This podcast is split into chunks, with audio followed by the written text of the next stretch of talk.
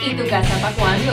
Te habla tu amiga Brenda Romero dándote la bienvenida nuevamente a un programa completamente maravilloso.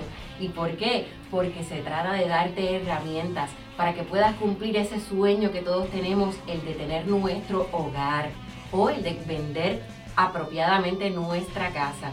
Así que para eso tenemos a nuestro famoso recurso. No es un realtor, no es cualquier cosa, es un realtor amigo, el que hace la diferencia, dándote los conocimientos y llevándote al gol, que es tener esa propiedad que tanto deseas. ¿Cómo estás, Michael? Brenda, muy contento, agradecido de la sintonía de nuestros eh, amigos muy contento por los resultados de nuestro primer programa la semana pasada. Definitivamente he recibido muchas preguntas que vamos a estar compartiendo este, durante los programas y de verdad la gente necesitaba algo así como ¿y tu casa para cuándo? Así que así mismo es. bienvenidos sean todos. Esperamos que eh, la información que le vamos a brindar. Mire, llame a su vecina, llame a su hermano, llame a su familia, porque la información que le vamos a brindar hoy es sumamente importante, Brenda. Así es, señores, comprar una propiedad no es una meta difícil. Es precisamente a lo que se dedica Michael Cruz, a hacerte esto de una manera llevadera, que sea una experiencia única para ti. Así que quiero darle las gracias a todas esas personas que se han conectado con nosotros a través de las diferentes redes sociales dándonos su apoyo, haciéndonos sus preguntas, dejándonos saber cuáles son sus sueños y de esto se trata. Así que gracias por ese apoyo tan increíble que hemos recibido de cada uno de ustedes.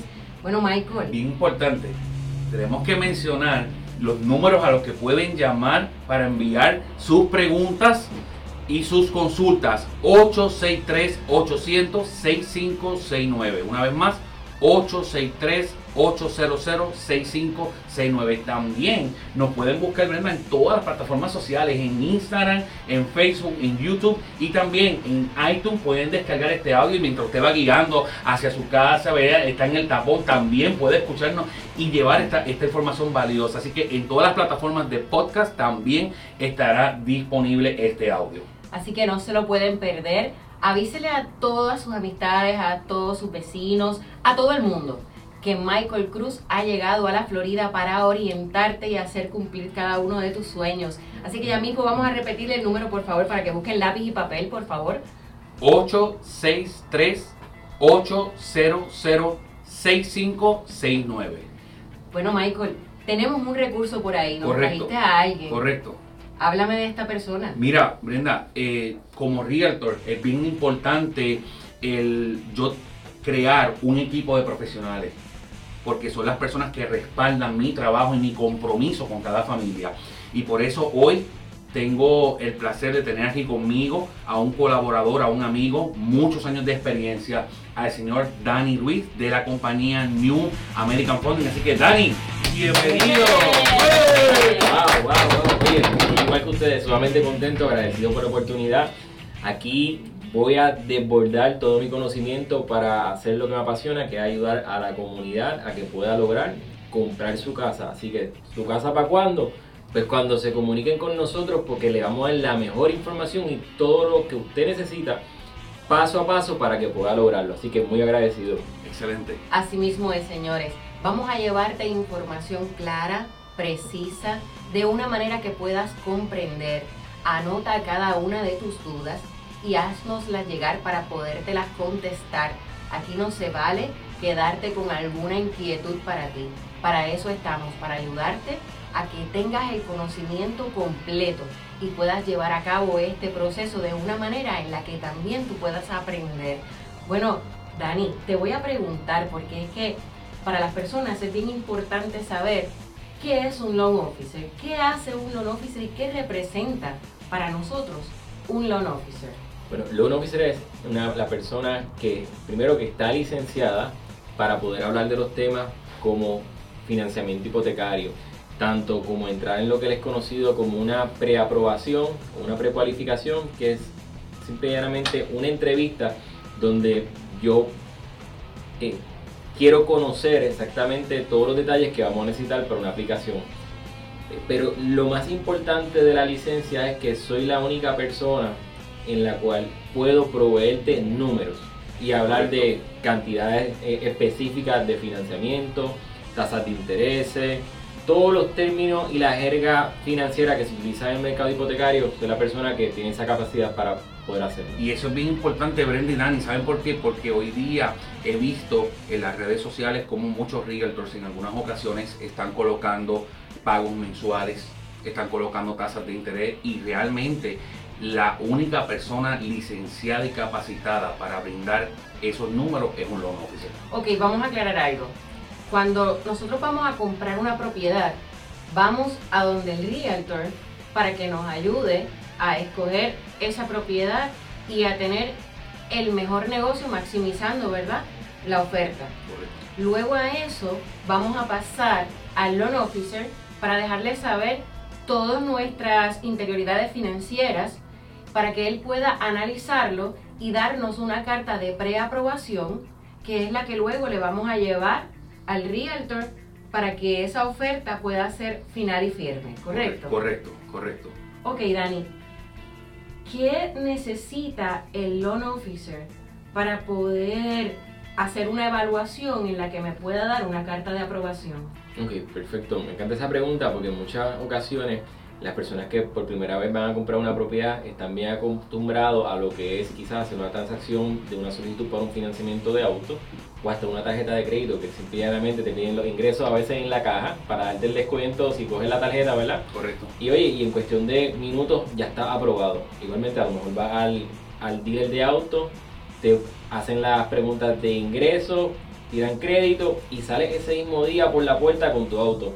Entonces la parte de lo que es financiamiento para compra de casa, a veces lo que queremos crear son expectativas reales con este tipo de programas para que ellos conozcan que lo vamos a estar entrevistando de una manera bastante profunda y no solamente es la palabra y la respuesta de, ese cliente que desea comprar la casa, también, sino que tiene que haber una documentación para poder darle, eh, para poder soportar, darle refuerzo a toda esa entrevista inicial. Entonces, dentro de qué cosas vamos a estar necesitando, en, la información de lo que es el ingreso de esa persona. Por ejemplo, no solamente es importante para nosotros el ingreso, sino que corroborar si es un ingreso que está estable, o sea, cuánto tiempo lleva, eh, ya sea recibiendo ese ingreso o en el lugar de trabajo actual o en la industria de trabajo. A eso le damos un refuerzo con lo que son talonarios, los taxes, verificaciones de empleo, etcétera, o sea que a veces es un procedimiento que, que sí, en, una llamada o en una entrevista, yo te voy a poder dar una idea de, de qué probabilidades tenemos para hacer la, la solicitud viable. Eh, hay veces que no tomo un día, a lo mejor puede tomar otro día si es que necesito cotejar con tu patrono ingresos, etc. Segundo, verificamos crédito y analizamos y discutimos las deudas que le aparecen en el crédito al cliente para asegurarnos que sean primero unas, deudas que, que, le pertenecen a ese cliente. A veces la, lo, lo, los buros de crédito reportan información que es negativa, que es negativa o no necesariamente correcta. Discutimos eh, lo que son la capacidad de pago, que ya teniendo el ingreso a la mano de lo que la persona se genera mensualmente, con las deudas y obligaciones que tiene en su crédito, podemos determinar hasta qué cantidad pudiera cualificar. Eh, luego de eso eh, podemos entrar en lo que es ver a qué tipo de producto cualifica, si va a ser a 30 años, podemos ya dejarle saber si cualifica para alguna ayuda del primer comprador. todo, todo lo que es número para que ese cliente se sienta tranquilo con todas sus respuestas claras para que conozca que si va a ir a la calle, primero que tiene probabilidad de que salga aprobado. Y no solamente eso, nos gusta de que si yo le digo que puede cualificar hasta 300 mil dólares, que él conozca lo que va a pagar por una casa de 300 mil dólares. Y de esa manera pues ya si va a la calle él, va a estar seguro y, o más preciso en su búsqueda y así va a perder menos tiempo porque sabe va, va enfocado a lo que puede y lo que desea o sea vamos a, a resumir un poco y es que estamos para ir al loan officer necesitamos nuestros ingresos. Estamos mm. hablando entonces de talonarios de cuánto tiempo por lo Talonarios por lo menos de un mes. Talonarios de un mes. Necesitamos los taxes, ¿cuánto tiempo de taxes? Por lo regular, dos años. Por lo regular, dos años. Pero el, a lo mejor no tener todos los documentos, eso no limita. Usted llegue donde Dani Ruiz con los documentos que usted al momento tiene. Identificación. Identificación, eh, eh, ya sea la, la tarjeta de conducir, la licencia de conducir, copia de la tarjeta de seguro social. Cuando hablamos de los taxes, traiga todas las páginas con todos los anejos, lo que son las W2 o las 1099, para aquellas personas que trabajan por cuenta propia, pues, traigan los taxes, no necesariamente es que tienes que tener unos talonarios para cualificar, por lo menos eh, nos gusta ver a veces los últimos dos meses de estado bancario, traiga lo, lo, lo, mientras más mejor, lo que después sobre, pues lo echamos para un lado. Pues usted tome nota, talonarios de un mes, taxes, con todas sus páginas. De los últimos dos años. De los últimos dos años. ID con foto, Seguro Social, los últimos dos estados bancarios también con todas sus páginas. Y por supuesto, si tiene alguna oferta, llévesela a Dani para que Dani pueda ver si hasta ese número usted califica o no. No necesariamente es lo que nosotros a veces estamos esperando, señores, pero un loan officer que te diga, mira, tu realidad es esta, hasta este número estás calificando o a lo mejor te dice que calificas hasta más de lo que estabas pensando. Por eso es tan importante tener esta documentación y poder llegar a donde Dani Ruiz para que te oriente y te diga cómo es que van a obtener esa carta de preaprobación. Y esto es bien importante, mi gente, porque en algunas ocasiones he visto eh, a lo largo de mi carrera como muchas veces con el mero hecho de sentarte con un loan, officer y darle tu información, el loan officer ahí mismo te da una carta de preaprobación. Señores, si un loan officer no verifica todos estos documentos que Brenda acaba de mencionar, esa precalificación no es una precalificación o una preaprobación real. Es, una, es una aprobación basada en la información que usted como cliente le brindó al loan officer. Y cuando vamos a someter una oferta, Brenda, es bien importante nosotros realmente tener una carta de precalificación donde perdón, el loan officer haya revisado todos los documentos para saber que realmente ese cliente califique para esa casa. Porque recuerden, cuando nosotros como realtor hacemos una oferta, se coloca un dinero de depósito y ese dinero está en juego. Otra cosa, señores, tenemos que ser bien honestos con nuestro loan officer les voy a explicar por qué. Recuerden que aquí todos tenemos una licencia. Michael tiene una licencia, él tiene una licencia y esa licencia lo que dice es que esta persona está poniendo toda su credibilidad en los documentos que revisó. Si usted lleva información incompleta o no le dice a este loan officer la información real, en la vida nosotros no tomamos decisiones, señores, elegimos consecuencias. ¿Qué sucede? Puedes llegar a obtener una carta de aprobación que a lo mejor no es correcta, poner un contrato, un dinero que a lo mejor estuviste reuniendo con esto de que quieres comprar tu casa y por no dar la información correcta y completa, pues puedes poner en riesgo el depósito que acabas de dar. Por eso es que se crea este programa para ayudarte, para ser tu mano amiga y llevarte la información detallada de la mano clara para que puedas ir a un proceso en el que puedas entender cada paso y puedas ayudar, porque esto es un trabajo en equipo. Ustedes facilitan una información, el loan officer quiere que tu préstamo sea aprobado. El realtor quiere que tu préstamo sea aprobado y al final del día todos queremos celebrar contigo la compra de tu hogar. Bueno, Dani, háblame un poco de los diferentes productos o las diferentes ayudas que tenemos que tiene nuestro público para poder adquirir la propiedad. Perfecto, mira, primero creo que sería bueno describir lo que es primer comprador, dado que cuando tocamos el tema de ayudas aquí en el estado de la Florida, pues, todas están dirigidas a lo que es primer comprador. Y primer comprador quiere decirle es una persona que no haya tenido residencia principal, que no haya sido dueño de una residencia principal por los pasados tres años. Por tanto, si en los pasados tres años no has sido dueño de una residencia principal, pues tienes uno de los requisitos ya cumplidos para comprar casa. Pero voy a hacer un paréntesis. Si digamos, si eres una persona que vivía fuera de Florida, digamos por ejemplo, vivía en Puerto Rico o en algún otro estado y ya lleva tres años o más viviendo en el estado de Florida, que podemos documentar que esa propiedad no ha sido tu residencia principal en los pasados tres años, puede ser elegible para las ayudas que voy a estar eh, dando a continuación. Mira, por ejemplo, dentro de la ayuda hay una que es de 7.500 dólares, que lo que se hace en esta... Con, con esta ayuda y con las demás, quiero que tengas una idea de lo que se va a hacer, porque son ayudas que te van a complementar a reducir tu aportación, que puedas comprar con lo mínimo posible, No con, menos recursos. No significa que la persona no va a poner nada, sino que va a ser una ayuda a, lo que es la aportación que todo cliente tiene que aportar en la compra de una casa. Permíteme interrumpirte un momento y es que eh, he escuchado personas que piensan que se puede comprar una propiedad sin pagar gastos de cierre, sin pagar este, absolutamente nada. Señores, cuando estamos comprando una propiedad mínima, que a lo mejor un poco más, siempre vamos a aportar algo de dinero. Correcto. Y eso es de, la, de lo que en este momento te estamos hablando, de que estas ayudas podrían minimizar esa inversión que vas a necesitar para poder obtener el préstamo hipotecario y poder tener tu propiedad, ¿correcto? Claro, oye, ¿no? y muchísimas gracias porque a veces tenemos personas que ya vienen con la historia de que no, porque yo tengo a fulanita, a mi vecina, a mi tía que compró, no dio dinero. Cada situación es bien individual.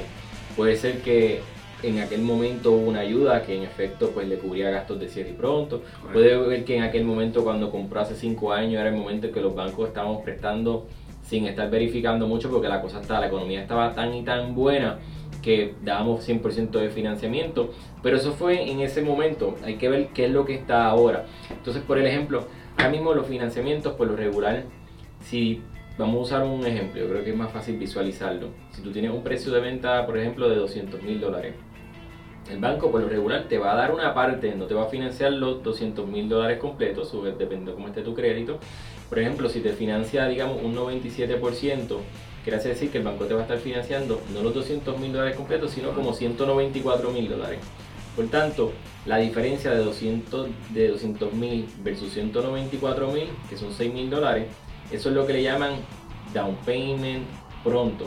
Ese dinero por lo regular el consumidor tiene que traerlo al día del cierre, son 6 mil dólares, acompañado de lo que es los costos de cierre, los gastos de cierre, que es los costos de uno realizar esa transacción, que probablemente es una cantidad bien similar, 6 mil, 7 mil dólares, dependiendo de la oferta y programa. Por tanto, si fuéramos a comprar una casa sin ningún tipo de ayuda y sin ningún tipo de ayuda para gastos de cierre a la misma vez, pues tendrías que tener por lo menos 12, 13 mil dólares para realizar esa compra. Pero ¿qué sucede? Si ahora entonces utilizamos la ayuda de los primeros compradores, por ejemplo, una de las ayudas de primeros compradores te da 7.500 dólares. Pues esos 7.500 dólares los podemos utilizar entonces para cubrir, digamos, eh, lo que le dije, el down payment, los primeros 6.000 dólares. Y todavía tenemos 1.500 dólares que los podemos aplicar a lo que son los costos de cierre. Pero entonces todavía quedan unos costos de cierre porque solamente estoy cubriendo parcialmente esos costos de cierre. Y bueno, ya ahí, pues Michael pudo hablarle más adelante, menos que entraría de lo que son aportaciones para gastos de cierre. Pero para no desviarnos del tema, en lo que son ayudas del gobierno, pues está esa ayuda de 7.500 dólares. Esa en particular es una ayuda de dinero que te van a estar dando, pero esos 7.500 dólares no van a coger intereses, pero es una deuda que se va a mantener ahí en la propiedad. O sea, que tiene repago. Va a tener un repago, pero no un repago mensual, porque no, va a tomar intereses. Pero por ejemplo, si usted cierra, si usted cierra hoy, debe 193 mil dólares, ahora pasan 7, 10 años, digamos que ya deba 170 mil dólares y quiere vender la casa, hay que saldar los 170 mil, pero también va a tener los 7500 ahí que hay que saldarlo, o sea que no son gratis, no van a coger intereses, van a estar ahí en todo Pero son una deuda real en cuanto a lo que es la casa. Correcto. Entonces, hay otras ayudas, hay otros programas, hasta 7500, hay uno que hay otra ayuda que eh, te dan eh, un regalo, un 3% del precio de venta. Lo que pasa es que 200 eh, mil dólares pues te darían 6 mil. que una ayuda que el dinero es free money, es totalmente gratis. Pero claro, hay veces que las personas se siguen inclinando para los 7500 porque muchas veces el primer comprador lo que hemos encontrado es que quiere aportar lo menos posible. Y como ve que una ayuda le da 7.500 dólares, que son 1.500 dólares más que 6.000, pues tienden a irse, aunque sea eh, una deuda, irse por ese lado. Pero eh, o sea, lo importante es que el consumidor conozca que tiene opciones, porque el consumidor es el que tiene que al final del día decidir qué es lo más que le conviene. quiero hacer un, breve resumen hasta aquí para que puedan este, asegurarnos de que ustedes pueden estar entendiendo. Ok, tenemos una casa de 200 mil dólares que el banco te va a prestar 194. Esta diferencia es la que usted aportaría unida a los gastos de cierre. Pero el dinero que usted dio de pronto para poder tomar esa oferta, que le dio ese, ese pronto al realtor, ¿verdad? Para esa propiedad, es restado a ese dinero que usted en total tiene que invertir para comprar esta propiedad. Así que estas ayudas lo que van a hacer es que usted al momento de comprar tenga que desembolsar al momento de su bolsillo una cantidad mayor de dinero. Por lo tanto, es un favor, es una ayuda, es, es usted va a tener esa deuda ahí para luego más adelante eventualmente, ¿verdad? Eh, se van pagando o la que me dijiste que se convierte en un regalo, ¿no? Es un regalo, correcto. Correcto. Eso va a ser, depende, pero por el momento tenemos la diferencia de lo que el banco te aprueba a lo que vale la propiedad, a lo que te la están vendiendo y lo que son los gastos de cierre. A esa cantidad total le vas a restar lo que le dejaste de pronto al realtor y esa es la cantidad que estarías entonces buscando cuál sería la ayuda para poderla minimizar. Bien importante, algo que encuentro todos los días en la calle, estoy seguro que ustedes también lo, lo han podido ver cuando tenemos un, tipo de programa que nos cubre 100%, como en el caso de regalo o el mismo, los mismos 7500, también porque no, tenemos que dar eh, o aportar para lo que es el down payment.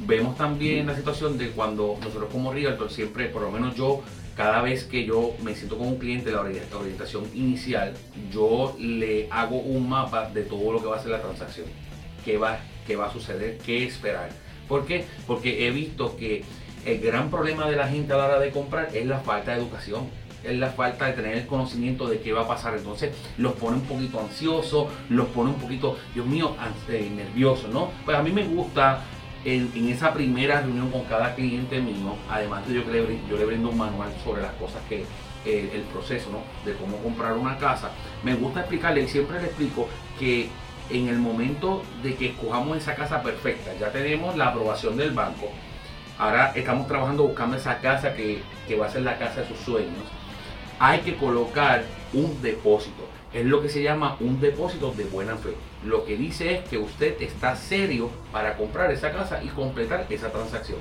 Muchas veces me he topado que me dicen, no, pero es que el loan officer me dio que um, es 100% y yo no tengo que poner nada.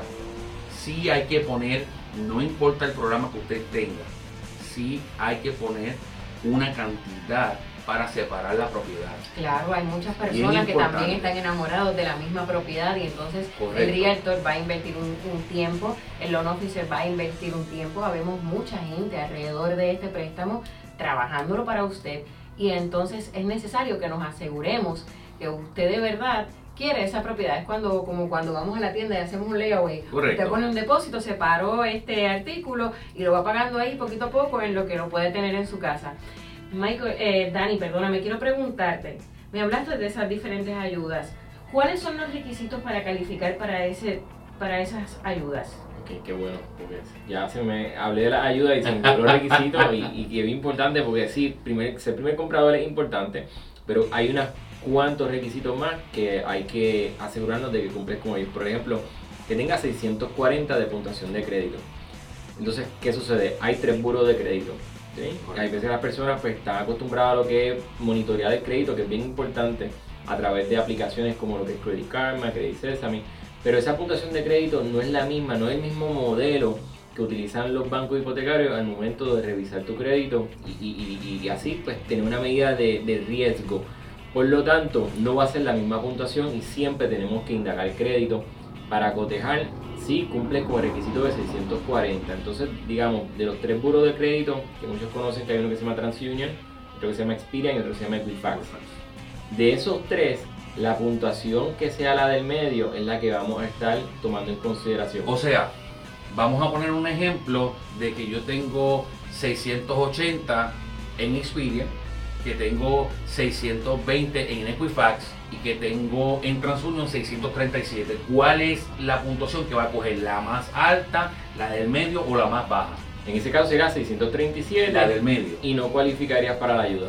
porque tengo menos de 640. Correcto. Entonces, pues para cualificar para la ayuda, pues entonces tuviéramos que darte algunas eh, sugerencias para ver cómo analizar tu crédito, ver las deudas, a ver qué detalles, qué movimientos puedes hacer Para incrementar financieramente para que esa puntuación te aumente y cuando una vez ya te aumente, pues entonces podemos entrar a la cualificación. Pero entonces eh, ese es uno de los detalles. Y si- o sea, y cuando tiene 600, menos de 640, volvemos, es para la ayuda. Sí hay financiamiento hipotecario Correcto. que te vamos a poder seguir ayudando, pero claro, ya ahí tuvieras que contar con tus propios fondos, algún familiar, la abuela, el hermano, tío, papá, que te ayude para poder complementar la transacción si es que no tienes el dinero. Entonces, ¿qué otro tipo de requisitos hay? Tienes que tomar un curso para primeros compradores. Ese es el que llaman el first time home buyer, que se, a veces se toma por internet o a veces puedes ir a tomar y te entregan un certificado. Correcto, sí. Entonces, eh, sí, puedes tomarlo online y o físicamente. Hay varios grupos eh, que están aprobados por el Federal Housing Administration que, que están certificados para poder dar las clases. Y de hecho, hay personas que toman el curso y luego vienen a donde uno para hacer el financiamiento. Y es importante recalcar que el que tú tengas el certificado no te garantiza a ti que vas a cualificar para la ayuda y mucho menos para el financiamiento. Es uno de los requisitos y lo bueno es que te hace entender eh, en detalle el proceso de que cuando ya vienes a donde mí ya vienes más preparado quizás con los documentos, etcétera, pero no es algo que sea definitivo para que cualifiques para el financiamiento. Claro, porque tengo entendido que todos estos cursos son libres para todo el mundo. No te hacen una precalificación Correcto. para tú poder tomar el curso. O sea, yo puedo tener 580 o 500 puntos de score y puedo ir y participar del programa porque es un programa de orientación. No Claro. es necesariamente para que tú cojas una ayuda, es un requisito, pero es una orientación en general sobre el proceso de comprar casa. Eso es Claro, lo que te están entregando es el certificado de que asististe allí Correcto. y que llevaste a cabo todo el curso, pero eso es un requisito para que entonces Daniel pueda verificar eh, junto a todos los demás. Estamos hablando de que necesitamos 640 de score para la ayuda, no para el financiamiento. Necesitamos el curso de First Time Home Buyer o primeros compradores, algo Ser más? primer comprador Ser primer que cumple con el comprador. requisito de no haber tenido casa en los pasados tres años, debe haber eh, llenado tus taxes en los pasados tres años. Tres años. Sí, tres años, Sí. tres años es bien importante. Claro, si eres una persona en el cual no llenaste tus taxes porque, digamos, pues eh, estuviste, por darte un ejemplo, a lo, mejor, a- bueno, a lo mejor eres pensionado, a lo mejor eres Estudiando. pensionado y, y no es necesario llenar taxes si esa pensión no, eh, No es taxable. no es taxable. Eh, no hay que con- eh, tributar sobre ella, pues claro, sigues cualificando porque tienes una excusa válida. Si no llenaste los taxes porque estuviste estudiando eh, dos, tres años y ahora estás en tu primer empleo, también se puede reconocer que no tienes los taxes por esa razón. Pero si, si estuviste en la fuerza laboral, es que siempre vamos a estar verificando eso, que por lo menos hayas estado en la fuerza laboral por lo menos dos, lo- dos años, por lo regular es lo, lo- el requisito. ¿ok? Pues, vamos a necesitar esa documentación, tenemos que tener los taxes a la mano. Entonces son programas federales, por lo tanto el gobierno federal vive de, y estos programas se alimentan de las de las contribuciones de cada uno de los ciudadanos, por tanto eso es uno de los requisitos. Bueno, pues ya conocen los requisitos para las ayudas. Este, Daniel, te quiero preguntar, hemos estado hablando de aportación, pronto, gastos de cierre, cómo minimizar esa aportación, pero ¿qué son gastos de cierre? Ok, gastos de cierre son los costos, los cargos de todos los proveedores asociados con la transacción. Ahí está, digamos, el estado de la Florida. Pues hay sellos, hay comprobantes que hay que pagar, hay una compañía de títulos en lo cual hay gastos de abogado, hay costos de la tasación, hay seguros que están cubriendo la casa, pues hay unas primas de survey. eh, la- lo que es el, el proceso de, de la mensura de la propiedad para asegurarse que la casa está dentro de lo, o sea, lo que usted está comprando está Le dentro llamamos de los puntos. los puntos de la propiedad. Son todos esos costos que van directamente asociados con la transacción. Cuando hablamos de gastos de cierre y prepagados, estamos hablando de lo mismo. Mira, al, al, final del día siguen siendo costos asociados, asociados a la transacción. Lo que pasa es que sí, bajo la terminología y jerga bancaria, pues hay unas cosas que le llaman los prepagados, que simplemente se refiere a lo que son seguros, porque el seguro siempre pagas una prima por adelantado, pero luego en el pago mensual siempre va a seguir, te van a seguir cargando el seguro, porque la, las pólizas se renuevan anualmente. Lo mismo pasa con los taxes. Perfecto. Y tengo entendido que de, de acuerdo a tu oferta, de acuerdo a, al interés y demás, este, están, hay unos gastos. Pues entonces quiero pienso que los prepagados tienen que ver con todo lo que son pólizas y todos los gastos obligatorios para poder hacer un préstamo y entonces el restante son los gastos que pagamos por la oferta a la que nos estamos acogiendo, ¿correcto? Podemos llamarle así, si, si gusta. Por eso es que tenemos que tener una orientación bien clara, bien grande, por eso es que nuestros compañeros aquí están para ustedes, para llevarle toda esta información a pesar de que a lo mejor de momento te parece mucho, la realidad es que estamos llevándote todo esto para que sepas que tenemos el conocimiento y que estamos dispuestos a regalarte ese conocimiento. Así que, primer paso, vamos a ver la propiedad con nuestro realtor. Segundo paso, vamos a donde nuestro loan officer para que nos dé la carta de preaprobación. Verificamos y calificamos para las ayudas de los 7.000 o los 6.500 y entonces con, ya sabemos que tenemos unos requisitos, 640 de score para la ayuda, no para el financiamiento, los eh, taxes de los últimos tres años. Y ser primer comprador. Ser primer comprador, no haber tenido una propiedad a tu nombre durante los eh, anteriores tres, tres años. correcto. Brenda, se me acabó el tiempo. Pero esto sigue, señores, no se preocupen que la información va a llegar completa. Por eso es que tenemos aquí un equipo completamente comprometido. Síguenos, sigue a Michael Cruz y tu casa para cuándo.